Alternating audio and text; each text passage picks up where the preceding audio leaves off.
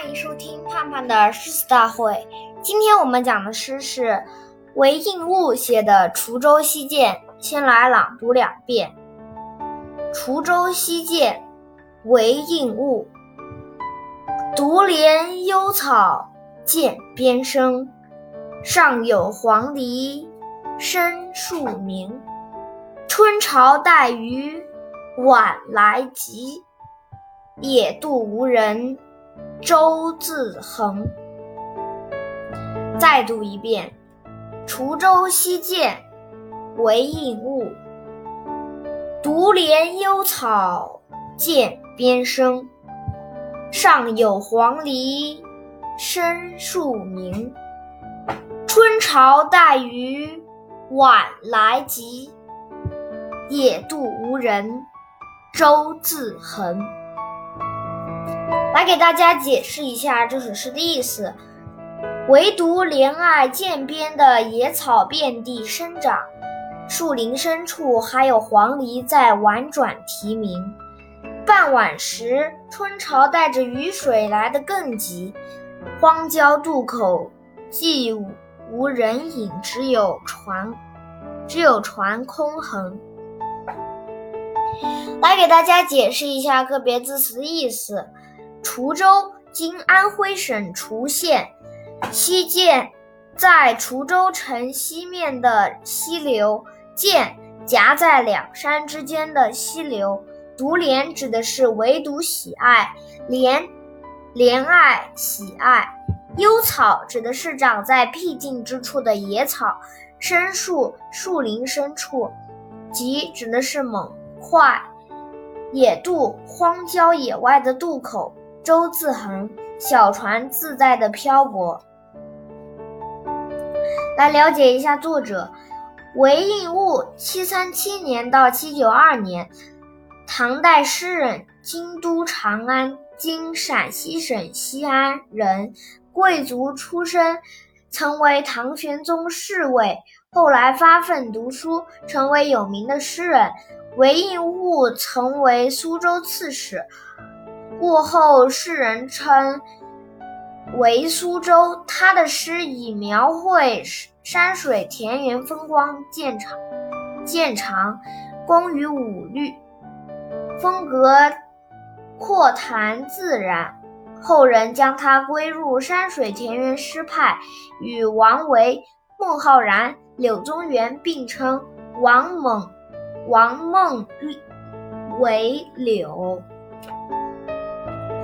来赏析这首这首诗。诗人在滁州做官时，最喜爱西涧清幽的景色，经常一个人到涧边散步。这首诗写的就是诗人春游西涧时所见到的优美景色。暮春时节，花时已过，只见芳草萋萋，树木繁茂，一片青翠。诗人漫步。涧边，面对丰美的幽草，顿生恋爱之情、怜爱之情。山林、山间林中不时传来黄鹂的鸣唱，又让诗人感到一派生气。后两句笔锋一转，集中描绘渡口的情景：暮色苍茫，春雨突至，潮水陡涨。空荡荡的渡船独自在水面上漂泊，既显得安闲，又有几分寂寞。全诗动静结合，有声有色地描绘出一幅荒山野渡的动人画面，描表现了诗人喜爱幽僻阔静的审美情趣。再来补充一个小故事。今天我们讲的小故事是：好诗江神也喜欢。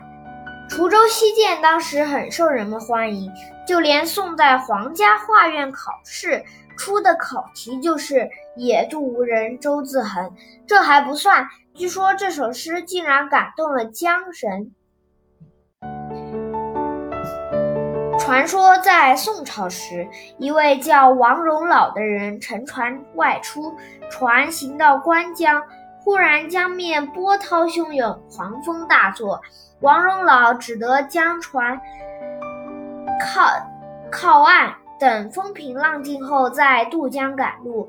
可是，一连几天，风浪依然不止。当地一位老人告诉他，江神一定知道你船上的宝物，他很喜欢。只有把那宝物送给他，他才会放你渡江远行。这可为难了王荣老，他狠狠心拿出那块端州出产的砚台。这砚台玲珑剔剔透，是请最好的师傅花了很长时间磨出来的。王龙老咬咬牙，将砚台抛入江中，但风浪依然很大。为了渡江，他一连投入十几件宝物，都没有效果。王龙老愁眉苦脸，整天躺在床上，茶饭难饮。一天深夜，突然有声音在耳边响起。韦应物写的《独怜幽草见面生》的诗在你床船上，这可真牵动了王荣老的心。这是他一个月前请人在绢上题写的“滁州西涧”这幅字。他摸黑找出，用颤抖的手用火点着，投入江中。说也奇怪，风停了，浪。平了，王荣老高兴地过了江。这是个传说故事，不是事实，事实，但说明韦应物的《滁州西涧》这首诗的影响之大。好了，今天的盼盼的诗词大会就到这里了，我们明天再见，拜拜。